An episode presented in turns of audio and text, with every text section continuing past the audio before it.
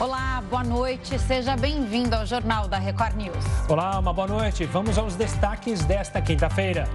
CPI da pandemia. Relatório final vai pedir indiciamento do ministro da Saúde. E Marcelo Queiroga é convocado a prestar depoimento pela terceira vez. Supremo Tribunal Federal recebe pedido de impeachment de ministro da Economia. E ainda, Reino Unido libera a entrada de brasileiros vacinados sem passar por quarentena.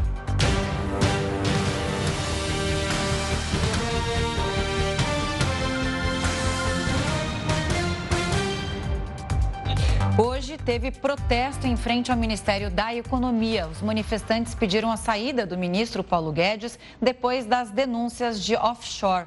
A gente vai a Brasília com o repórter Tiago Nolasco, que tem os bastidores sobre esse assunto, né, Nolasco? Boa noite a você. Muito bom te ter aqui de novo no programa. O ministro se posicionou, ele realmente está isolado nesse momento? Oi Camila, um prazer sempre falar com vocês. Boa noite para você, para o Gustavo e para todos que estão assistindo o Jornal da Record News. Nos últimos dias, Paulo Guedes tem evitado eventos públicos, inclusive não participou de um evento aqui no fim da tarde no Palácio Planalto. Ontem também, por exemplo, não participou de uma entrevista coletiva após um encontro com o presidente do Senado, Rodrigo Pacheco.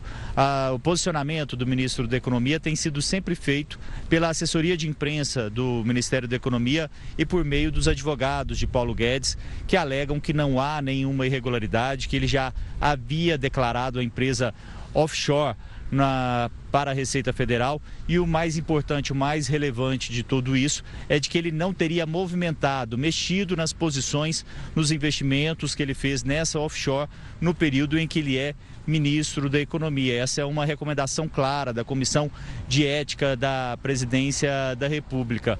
Agora, é importante ressaltar, Camila, que Paulo Guedes já vinha sendo, é, já vinha isolado politicamente e, e o presidente Jair Bolsonaro há bastante tempo é pressionado por aliados a trocar o ministro da Economia, mas o presidente sempre evitou aí aceitar essas pressões e essas sugestões pela demissão de Paulo Guedes. Depois de três anos de governo, os dois têm uma relação de confiança, mas nos bastidores o ministro Paulo Guedes não esconde que o presidente Bolsonaro apoia aí cerca de 60% dos projetos liberais que são apresentados. E os dois tiveram uma reunião hoje aqui no Palácio do Planalto, que contou também com a presença do ministro de Minas e Energia, Bento Albuquerque. Não houve nenhuma declaração após essa reunião. Então ele segue no cargo, mas pressionado, principalmente depois das revelações aí de que Paulo Guedes possui uma offshore no exterior, embora não seja ilegal, muitos questionamentos e muitas pressões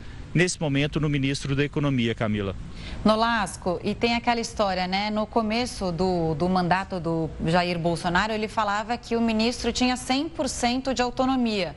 Aí foi é, caindo esse percentual. Depois ele falou 99%. Eu dou uma indicação aí de 1% do que eu quero. E aí agora, você disse, já está em 60% é, o que ele consegue aprovar dessas é, medidas liberais que ele se propôs a fazer no início do governo. Só é, uma observação que eu, eu lembrei disso quando você falou esse percentual, né, Gustavo? E no Lasco, pegando o gancho seu e da Camila, você fala em pressão, né? E hoje, uma articulação de mais de 200 entidades entrou com um pedido de impeachment do ministro lá no STF. O que você tem de informação para passar sobre isso para gente?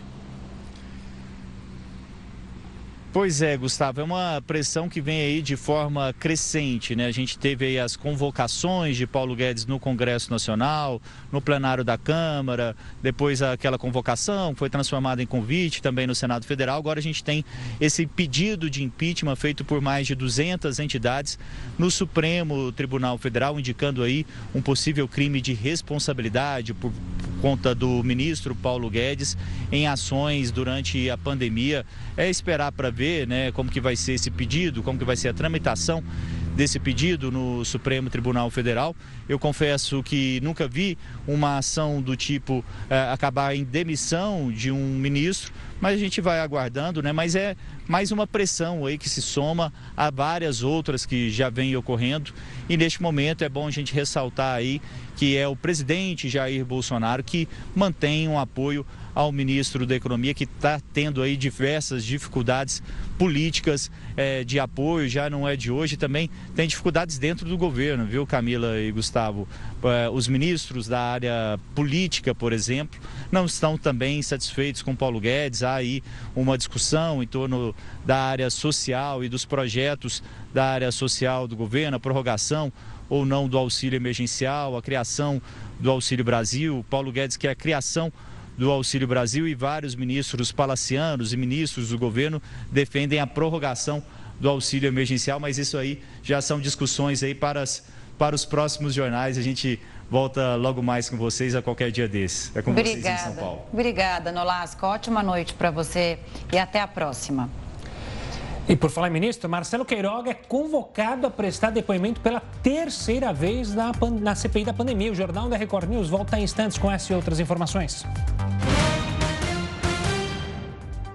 O Jornal da Record News está de volta e você pode acompanhar a gente ao vivo no R7, no YouTube, no Facebook, no Twitter e no aplicativo da Record News. E a Coronavac vai deixar de ser aplicada no Brasil no próximo ano. A decisão foi tomada pelo Ministério da Saúde. De acordo com a pasta, a vacina tem pouca efetividade para pessoas com mais de 80 anos. O status de aprovação do imunizante é emergencial.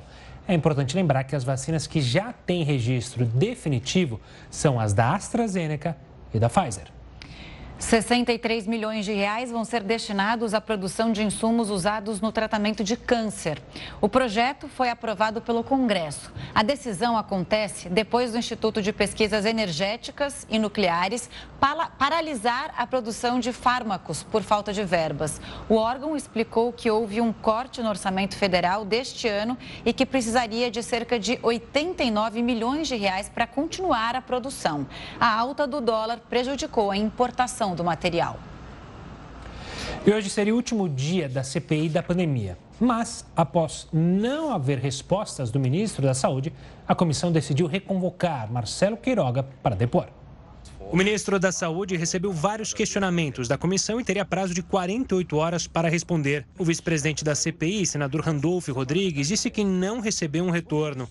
Embora a CPI tenha é, estimado prazo de 48 horas para a chegada dessas informações. Senhor presidente, senhor relator e colegas membros da CPI, já, já completaram 48 horas e o senhor ministro do Estado da Saúde não respondeu a esses questionamentos. Após pedidos de reconvocação, o presidente da CPI, senador Omar Aziz, considerou chamar o ministro Marcelo Queiroga novamente. Em votação, requerimento do senador Alessandro Vieira, que convoca o ministro da Saúde para vir em marca a ser datada por mim.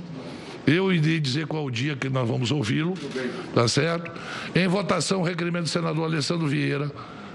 Em discussão, em votação, se que aprova permanece como estão. Está aprovado a convocação do ministro. E o médico da Prevent Senior, Walter Correia, e um paciente foram à CPI da pandemia.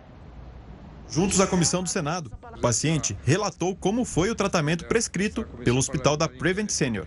Eu fiz uma consulta com essa médica que durou menos de 10 minutos, no qual eu relatei que eu estava com febre, dor no corpo.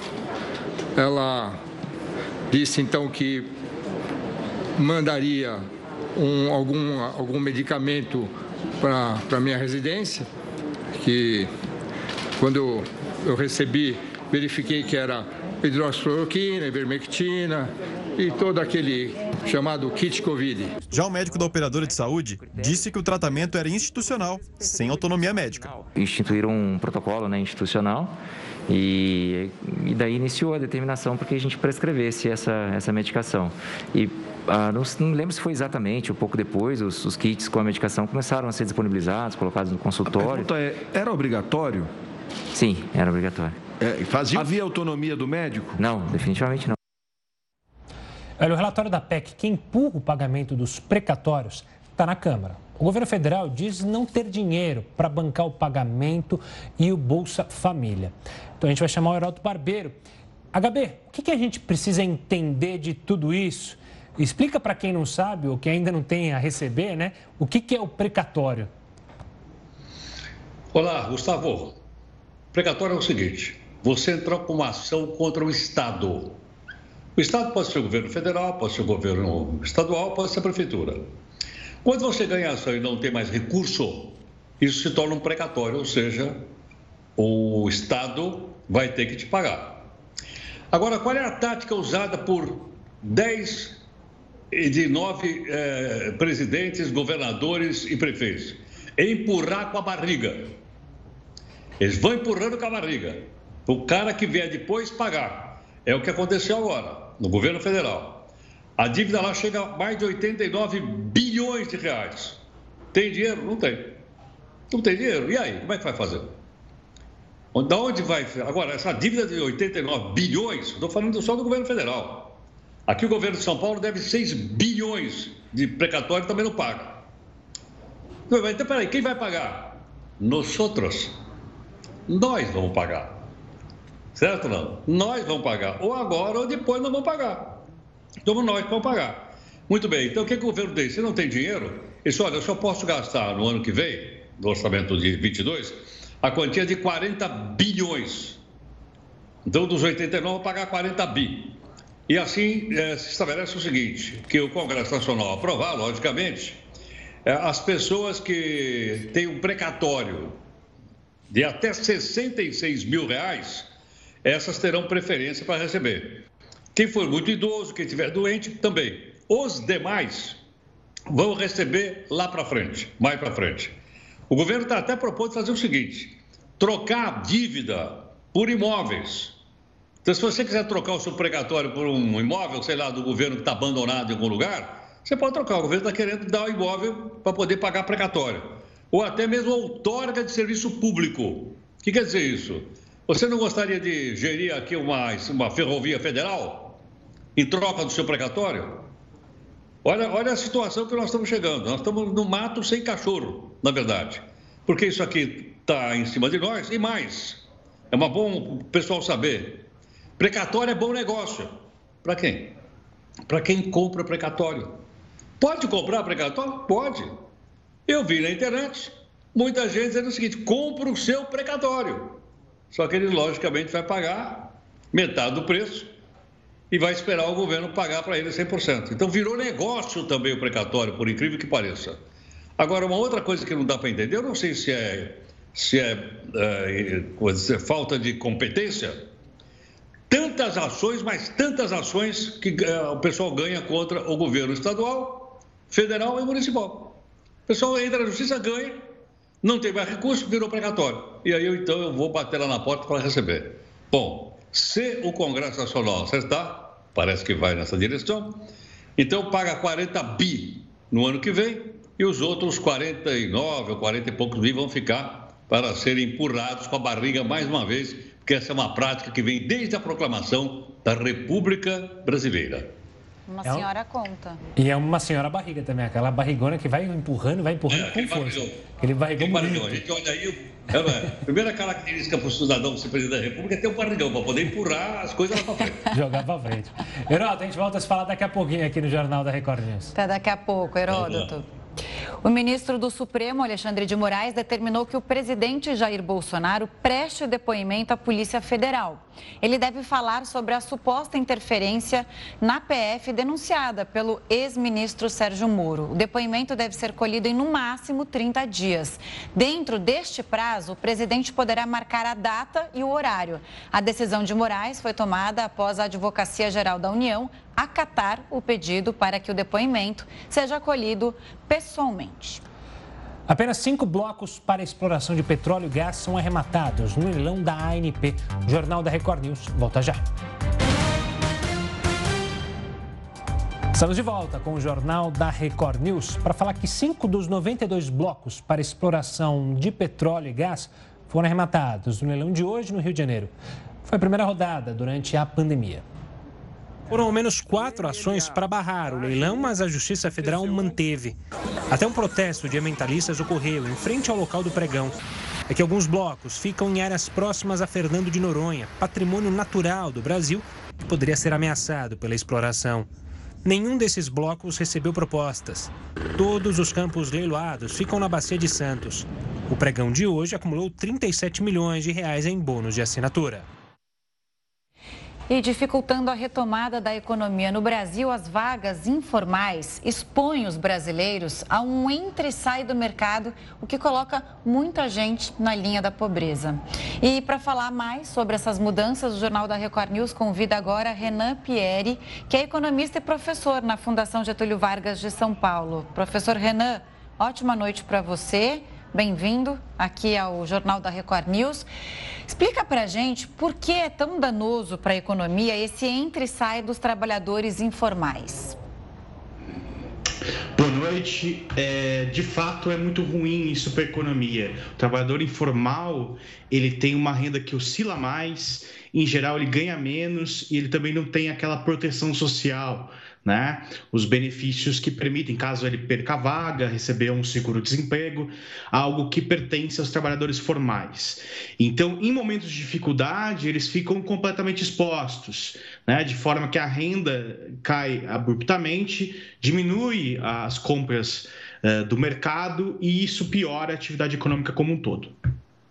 Professor, mas essa não é uma exclusividade da pandemia, causada pela pandemia. Se a gente olhar os números, o trabalho informal já vinha crescendo muito mais do que o trabalho formal. Qual é a explicação para isso? Olha, a gente teve uma crise econômica muito forte em 2015 e 2016, e como você bem colocou, a recuperação do emprego, ainda que lenta, foi predominantemente informal. Tem muito a ver com a economia dos aplicativos, tem muita gente que, não conseguindo uma vaga no mercado formal, acaba abrindo um negócio por conta própria, usando, aproveitando aí os aplicativos para prestar um serviço, né, para conseguir fazer as vendas. Então, isso acabou sendo aí uma uma ajuda muito grande para as pessoas, mas é um tipo de emprego novo, uma ocupação nova e predominantemente informal. O Brasil tem um problema estrutural de informalidade, que tem a ver com os impostos sobre a folha salarial, que são muito altos, tem a ver com a, as burocracias que existem para abrir empresas e vagas formais. Enfim, tem toda uma agenda de longo prazo que a gente precisa cumprir para conseguir aumentar a formalização da economia. Você acha que essa informalidade, esse sistema, como está se formando nos últimos anos, veio para ficar? O que representa isso na prática? Né? A gente está falando de mais de 36 milhões de brasileiros que trabalham de forma informal e pessoas que não têm nenhuma proteção trabalhista, como você disse. Faltam programas sociais para essa parcela da população e facilmente elas caem, elas perdem o emprego, elas vão para a linha da pobreza. Então, é uma situação realmente complicada. Já vira estrutural esse problema brasileiro? Com certeza estrutural. É, como você bem colocou, quer dizer, qualquer variação de renda, de atividade econômica, as pessoas têm uma queda muito grande da renda, né? E a gente tem dificuldade de criar programas para essas pessoas porque muitas vezes elas não têm nem nenhum cadastro, é, nenhum programa governamental, como elas também não recolhem os tributos, você também não consegue identificá-las perfeitamente. A gente precisa avançar numa agenda de criar algum tipo de seguro para esses trabalhadores, quer dizer, em momentos de maior dificuldade, você consiga atendê-los.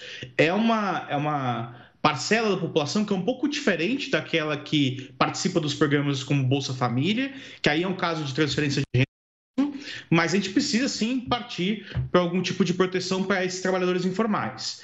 E, claro, na medida do possível, aumentar a taxa de formalização da economia. Acho que um ponto fundamental aí é discutir uma reforma tributária que consiga tirar impostos da folha salarial, das contratações e reorganizar esses impostos de outras formas.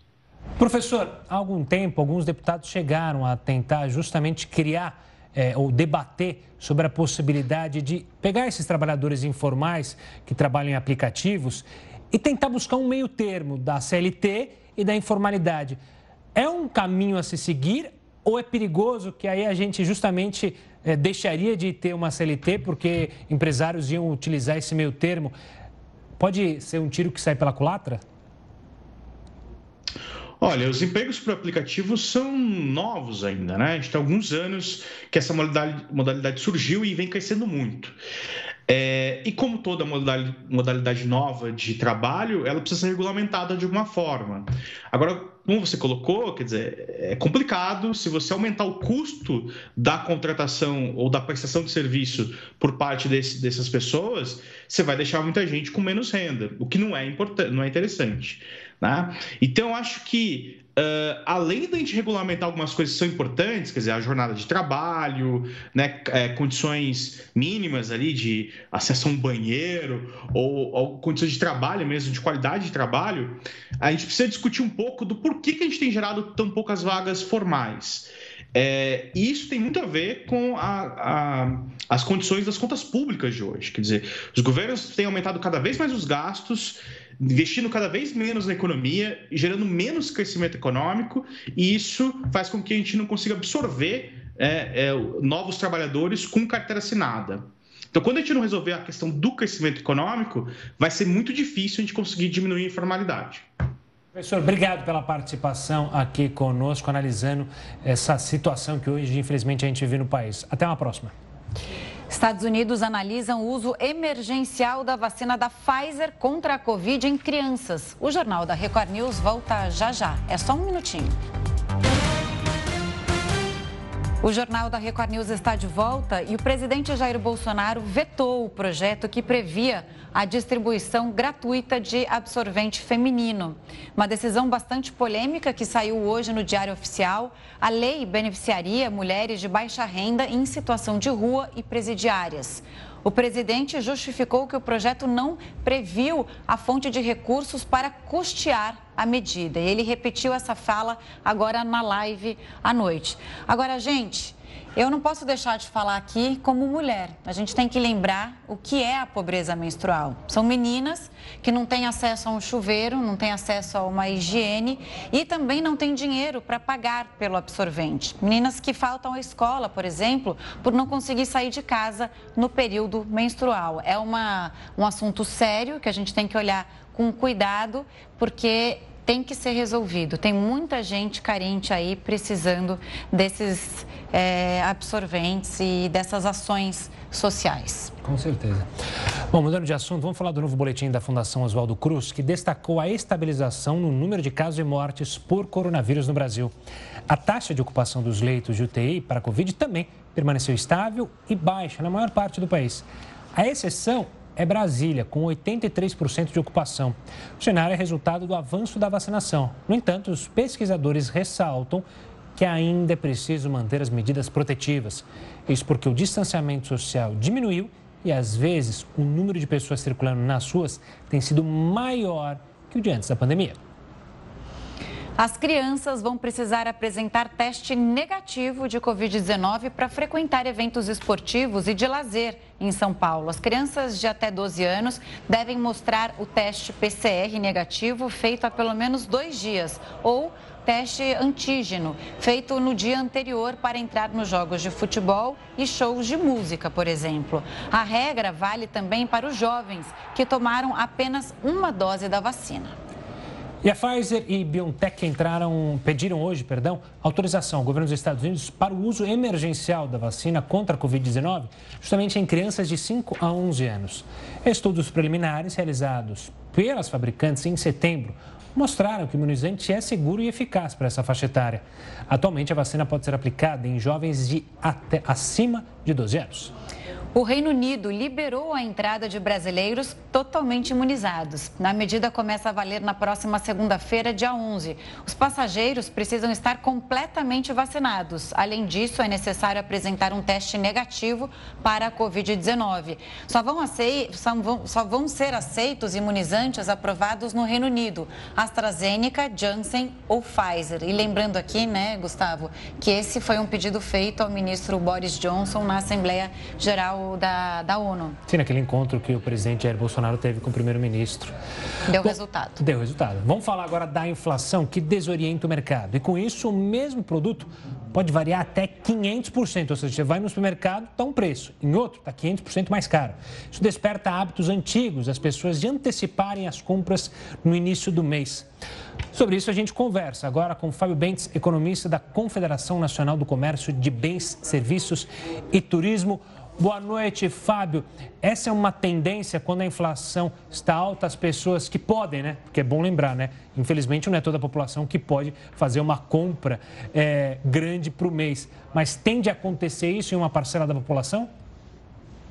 É, na realidade, é, a gente observa que sempre que a inflação passa de um determinado patamar, as famílias lançam mão desse artifício, né? Para tentar preservar o poder de compra. É bom lembrar que a inflação como um todo está alta nesse momento, a inflação girando aí na casa de 10% ao ano, e a inflação dos alimentos está ainda maior, cerca de 13%. Então a gente viu isso ao longo, é, logo depois da primeira onda da pandemia, os preços dos alimentos crescendo bastante e isso voltou a acontecer nos últimos dois meses. Então, sempre que a inflação passa de 1% ao mês, a gente observa ali a, a passou a observar, na verdade, uma frequência maior do consumidor nos estabelecimentos, supermercados principalmente, né, de consumo essencial. Para quê? Para aproveitar o, pagamento do salário, que é feito geralmente no último dia útil de cada mês, e preservar o poder de compra. Né? No momento que a inflação está alta, essa é uma das poucas armas que o consumidor tem para tentar driblar essa alta de preço. Então, queria saber o seguinte: o lado positivo é que, como você mesmo disse, o consumo voltou a ser presencial. Isso vai ser suficiente para garantir aumento nas vendas e crescimento para o setor varejista? Pois é, isso vinha sendo suficiente para garantir crescimento. Desde o final da segunda onda da pandemia, a gente observou em um período de quatro meses as vendas do varejo crescendo. A inflação já não era baixa, os juros já vinham subindo e as vendas no comércio cresciam. Isso, obviamente, pode ser atribuído ao aumento na circulação de consumidores. Aliás, o fluxo de consumidores em estabelecimentos comerciais desde o final da, da segunda onda da pandemia cresceu 40%. Acontece que o dado divulgado ontem pelo próprio IBGE mostrou que as vendas no varejo caíram 3,1% em agosto, a maior queda das vendas no varejo para meses de agosto desde os últimos 20 anos. Ou seja, já tem algo acontecendo, é, especialmente no campo da inflação e dos juros, é, e isso tem evitado que esse aumento no fluxo dos consumidores, que era um movimento natural, né, com o avanço da vacinação da população, isso tem evitado que esse aumento no fluxo dos consumidores garanta um desempenho positivo do comércio daqui para frente. Então a inflação já está atrapalhando o consumidor, já está atrapalhando o comércio. E, claro, isso desorienta né, o, o empresário do comércio, porque as expectativas de inflação para os próximos meses estão mostrando aí sinais divergentes, quer dizer, uma discrepância aí nas expectativas de inflação para os próximos meses. Daí a gente observar tanta variabilidade entre produtos da cesta básica, por exemplo. Fábio, a inflação e a deflação são fenômenos que podem ocorrer por vários motivos, né? E aí você tem várias armas para combatê-los. Na sua avaliação, por que, que a inflação desse momento é tão complicada de combater? Ela é complicada de combater porque ela não é uma inflação de demanda. Os preços não estão subindo porque as pessoas estão consumindo demais. Os preços estão subindo porque certos custos que formam os preços finais para os consumidores têm subido.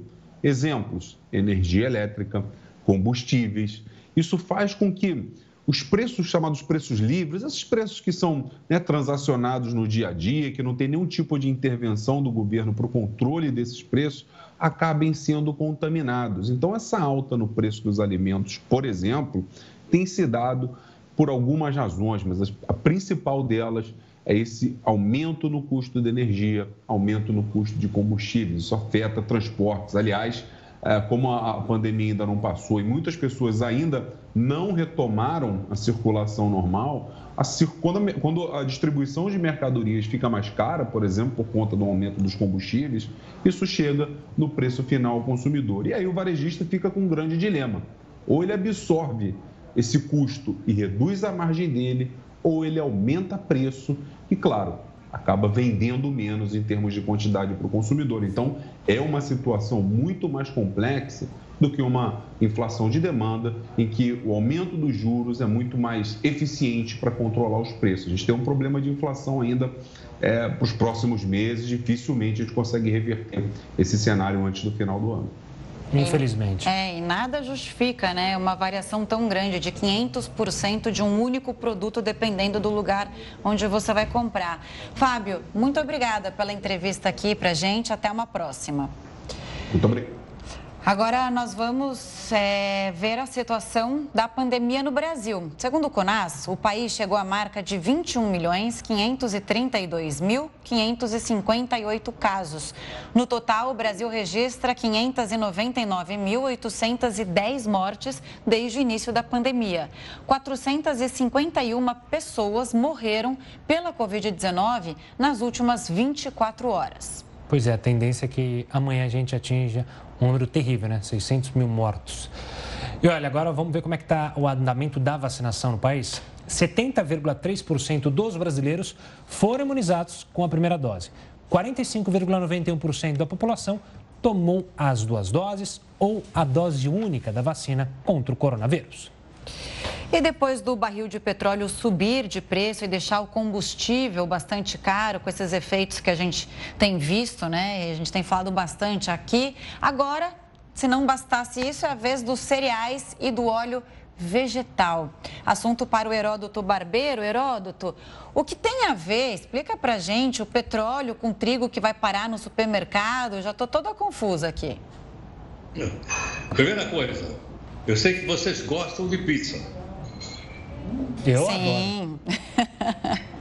Vai ficar mais caro. Vai ficar mais caro, por incrível que pareça. Né? Agora, qual é o motivo? O motivo é o seguinte. Assim como nós ah, sabemos que o preço do petróleo ele sobe no mercado mundial e ele estoura na bomba de gasolina do carro das pessoas. Está lá mais de 80 dólares o barril e você chega lá então, total a pagar, tudo mais, muito bem.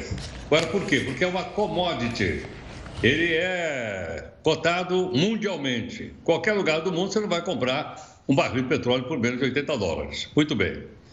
Só que é, agora, apesar de haver uma, uma produção de cereal recorde no mundo, que é muito bom, né? uma, uma produção mundial, recorde mundial, é, ainda assim os preços vão subir. Vai subir o preço do trigo, vai subir o preço da soja, vai subir, como você falou, Camila, o preço também dos óleos vegetais. Por que razão? Porque quanto mais você produz, mais o mundo consome. Por aí a gente tem uma ideia de quantas pessoas passam fome no mundo e não estão conseguindo comer. Mais você produz, bate recorde em cima de recorde e ainda assim o mundo precisa mais. Logicamente, quando a gente fala o mundo, a gente fala também a China. A China está comprando tudo que ela pode comprar de cereal, de plantações, de óleo por aí afora. E, consequentemente, o preço sobe. Então, qual é a relação entre o petróleo e tudo isso? É que esses produtos também são commodities e eles também são cotados no mercado mundial. Então, quando sobe lá, no mercado mundial, ele acaba se espalhando pelo mundo inteiro e acaba chegando, no caso do trigo, vai chegar na padaria, vai chegar na pizzaria sem brincadeira nenhuma, vai ficar realmente mais caro. Agora você, bom, mas qual é a saída para isso? Bom, uh, um país, por exemplo, que produz trigo, ele poderia dizer o seguinte: então não vou exportar. Eu vou segurar o trigo aqui para ver se eu consigo baixar o preço. Consegue? Não sei. A Argentina fez isso com a carne recentemente, não sei se vocês estão lembrados. O governo argentino né, segurou uma parte da exportação da carne, porque a carne estava muito cara na própria Argentina.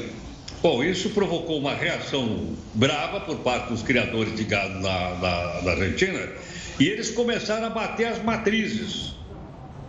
Quando você começa a bater as matrizes, você vai diminuir o rebanho. E, consequentemente, na médio prazo, isso vai provocar um problema ainda maior nas exportações do país. Então, nós estamos presos às commodities, estamos presos à flutuação dos preços mundiais e mais. Como a gente sabe muito bem, tudo isso é pago em dólar. Por falar em dólar, hoje, salvo engano, ele bateu um recorde, não é isso? Chegou a 5,50, me parece, o dólar hoje. R$ 5,50. Então. 5,51. 5,51? Isso. Pois é. Então tá aí. Então, pode, pode esperar que nós vamos ter mais aumentos na prateleira e nas gôndolas do supermercado.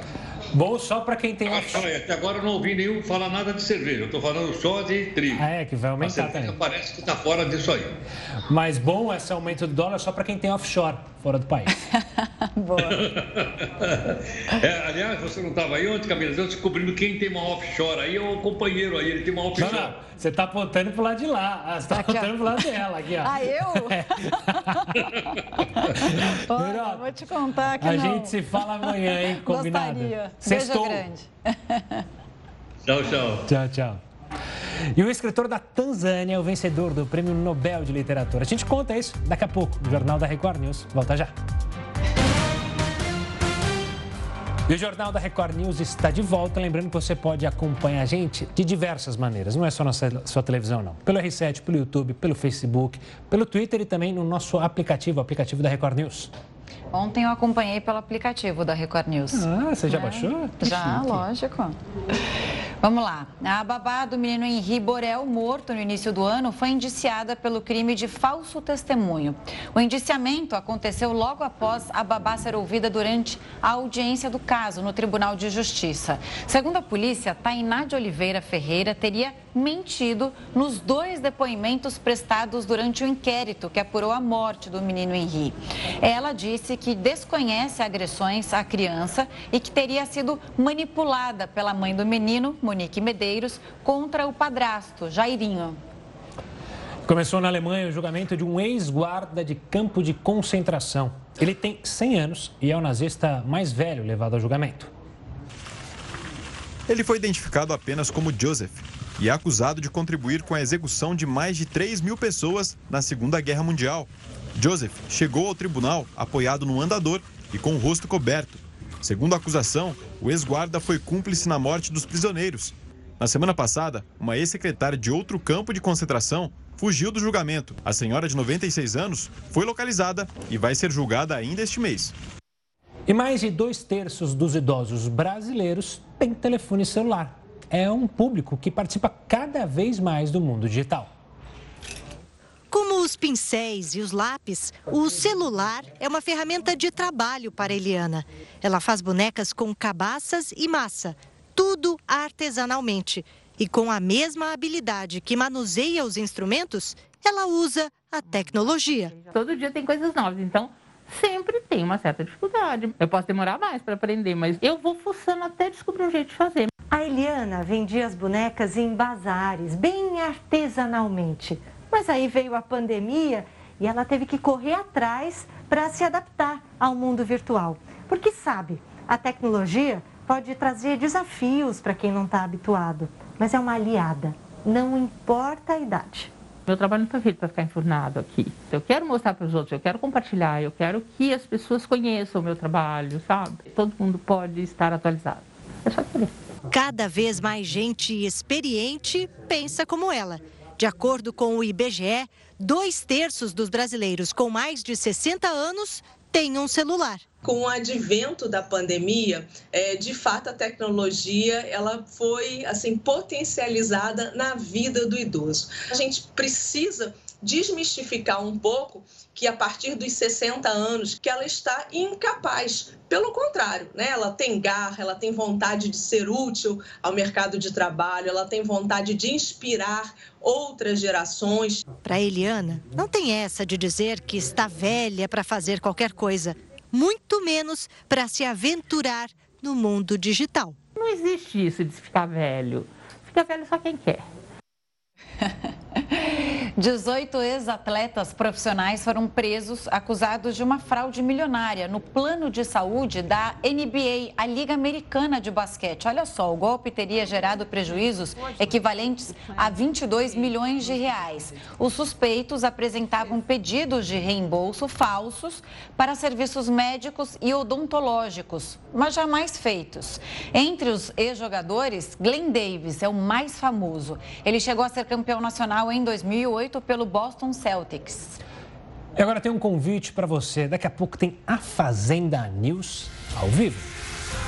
É noite de eliminação em A Fazenda 13. Fim de jogo para um dos peões. E claro que a gente vai trazer esse debate para o nosso pós-jogo. O que, que vai mudar a partir de agora em A Fazenda 13, hein? Primeiro, ninguém vai escolher aqui função. Eu sou o fazendeiro e eu que vou delegar as funções para cada um. Se não gostar, reclama com a direção. A gente vai falar muito sobre isso, inclusive com uma ex-pioa. Ana Paula Minerato, dona de um dos memes históricos de A Fazenda. Vai estar com a gente também o influenciador digital Tiago Pascoaloto. Então já anota aí, põe o despertador. O after de A Fazenda 13 é aqui na Record News. A gente se vê. O presidente do Peru empossou hoje a nova primeira-ministra do governo. Logo após a cerimônia de posse, Mirta Vasquez, de Mirta Vasquez, um novo gabinete ministerial foi formado. No Peru, o premier atua como um chefe da Casa Civil, na comparação aqui com o Brasil. Ela assume o cargo um dia após a renúncia de Guido Ugarte, que ficou no posto por apenas dois meses. E pelo menos 20 pessoas morreram e mais de 200 ficaram feridas no terremoto que atingiu o Paquistão. O tremor de 5,9 graus foi sentido na província de Baluchistão. Centenas de casas vieram abaixo. Duas horas depois do primeiro terremoto, um novo abalo voltou a atingir a região. O comércio está otimista com o movimento. A expectativa é que as vendas para o Dia das Crianças sejam as melhores dos últimos cinco anos. Nesta indústria de brinquedos, o trabalho é preparar o estoque de Natal depois de entregar as últimas encomendas para o Dia das Crianças. A empresa apostou muito na data e espera vender 20% a mais neste ano. A gente começou com um estoque muito baixo esse ano, né? E começamos já a contratar já em março com um planejamento muito forte. Então, ao total, a gente chega no Dia das Crianças com mais de 100 pessoas contratadas para fazer esse número, que é um número bem interessante. Agora é com o comércio. Para os filhos da Edna, este Dia das Crianças vai ser mais divertido. Ano passado a gente não saiu por causa da pandemia, que a gente não gastou ano passado, a gente está gastando esse ano com eles. No ano passado, com menos gente nas lojas, metade das vendas foi no comércio online. E para os lojistas, esse ambiente pode influenciar a disposição dos consumidores quando o cliente, em vez de escolher na frente do computador ou do celular, está aqui dentro, com tantas opções ao mesmo tempo, aumenta a chance dele decidir gastar um pouco mais nos presentes. Estamos bem otimistas para esse ano. E nós estamos pensando em um crescimento de 8 a 10% a mais em relação a 2020. Com o avanço da vacinação e a volta dos consumidores, a Confederação Nacional do Comércio espera que o Dia das Crianças movimente mais de 7 bilhões de reais e seja o melhor dos últimos cinco anos. E a recuperação dos empregos vai continuar depois, com as vendas de Natal. Nós acreditamos aí que teremos um bom final de ano. No estado de São Paulo, a gente ofereça pelo menos 45 mil vagas temporárias para o final de ano, isso falando especificamente do varejo boa parte dessas pessoas serão efetivadas, que é bom para o Brasil, que é bom para a economia e é bom para o varejo. O varejo só vende quando você tem pessoas empregadas e com renda. Um escritor da Tanzânia foi o vencedor do Prêmio Nobel de Literatura. Abdul Razak Gurnadi, de 73 anos, escreve em inglês e tem como tema o colonialismo e a imigração. O próprio escritor chegou à Inglaterra como refugiado na década de 60 e fez carreira como professor universitário. O consumo de ovos virou alternativa para muitas famílias que não conseguem mais pagar pela carne. Só que os custos de produção impactam o consumidor. Na casa da Sandra, em Santo André, no ABC Paulista, o ovo substituiu a carne vermelha. São dois por dia, ao custo de um real. Quanto está o quilo de carne aqui no bairro? 40, 35, 40. E o de frango? Acho que 20, por aí. E o ovo? 15. 15. 15, 30 ovos. No ano passado, o consumo de ovos no Brasil cresceu mais de 9% para 251 unidades por pessoa. A expectativa este ano é que este número cresça ainda mais, para 265 unidades. Na feira, a barraca do ovo nunca viu tanto movimento como nos últimos tempos. Quantos ovos você tem medido por semana, mais ou menos? Por semana, acho que uns 3.500 ovos. Tá saindo como nunca? Foi demais, cara. Depois que a carne aumentou, ficou bom pra, pouco bom entre aspas, né? Todo mundo gosta de carne, né? Só que melhorou bastante a venda dos ovos. Já para os produtores, a situação é mais preocupante. A avicultura em larga escala é mecanizada consome muita energia elétrica e a ração das aves, à base de milho e soja, sentiu o impacto dos preços internacionais. Tem o agravante da tarifa de energia, tem o agravante do, do preço do dólar. Nós estamos numa situação extremamente perigosa. Já, você já vê pessoas de, produtores de ovos parando, diminuindo, porque eles não conseguem mais. Aonde que ele vai tirar dinheiro para continuar produzindo e cada vez que ele vende, ele tem que pôr dinheiro em cima. A Sandra, que está desempregada, hoje almoçou o omelete. Tem sido assim quase todos os dias. Faz quanto tempo você não come um filé bom daquele gostoso de churrasco? não lembro.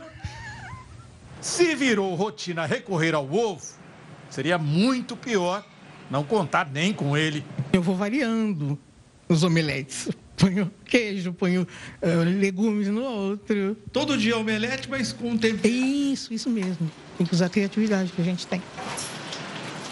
É o malabarismo do consumidor. E olha, a Guarda Costeira Americana divulgou um vídeo do oleoduto que vazou no mar da Califórnia. As imagens mostram os danos causados pelo petróleo nas águas. O óleo escapou por uma fenda dos canos. Mergulhadores deslocaram mais de 1.200 metros dos dutos para conter o vazamento.